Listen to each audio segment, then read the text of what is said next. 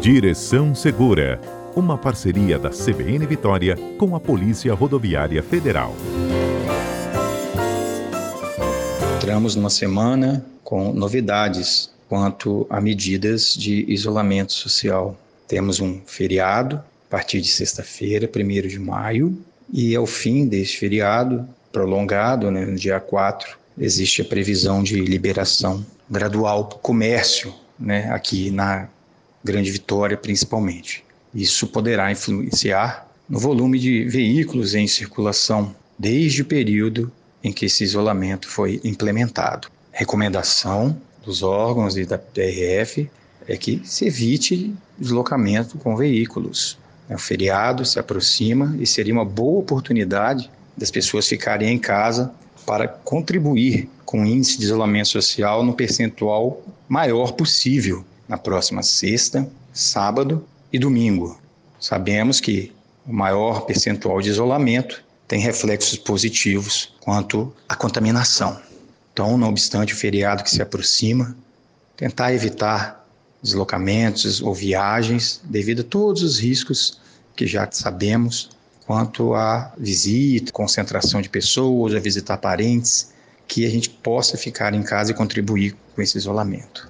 A partir do dia 4, com a abertura gradual do comércio, nós teremos um aumento do número de veículos em circulação. Então é importante que, como já, já frisamos aqui em outras oportunidades, tenhamos todos os cuidados no dirigir, no circular, né, no trânsito, tanto quanto devemos ter com a limpeza do veículo, né?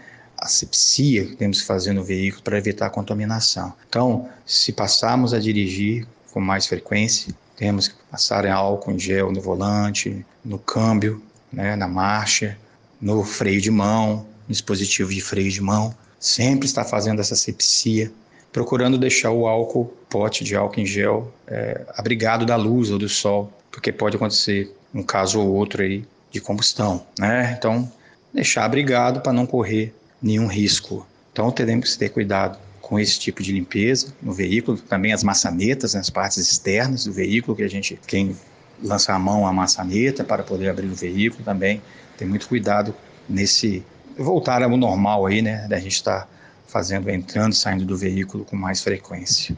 Então temos que ter essa atenção. Quanto ao trânsito, por mais que tenha diminuído de circulação de veículos, os acidentes vêm acontecendo, acidentes com certa gravidade, pessoas estão morrendo no trânsito mesmo com um fluxo menor. Então, o fluxo menor não é garantia de segurança se a gente não obedece os preceitos de prudência e de responsabilidade, excesso de velocidade, ultrapassagens indevidas, consumo de bebidas alcoólicas e interação com a direção. Sempre a gente recomenda.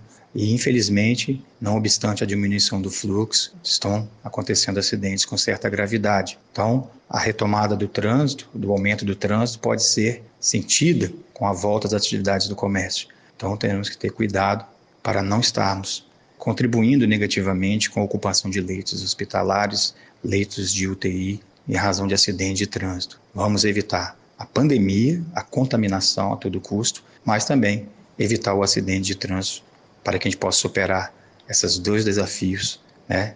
não só da pandemia, como os acidentes, conjuntamente.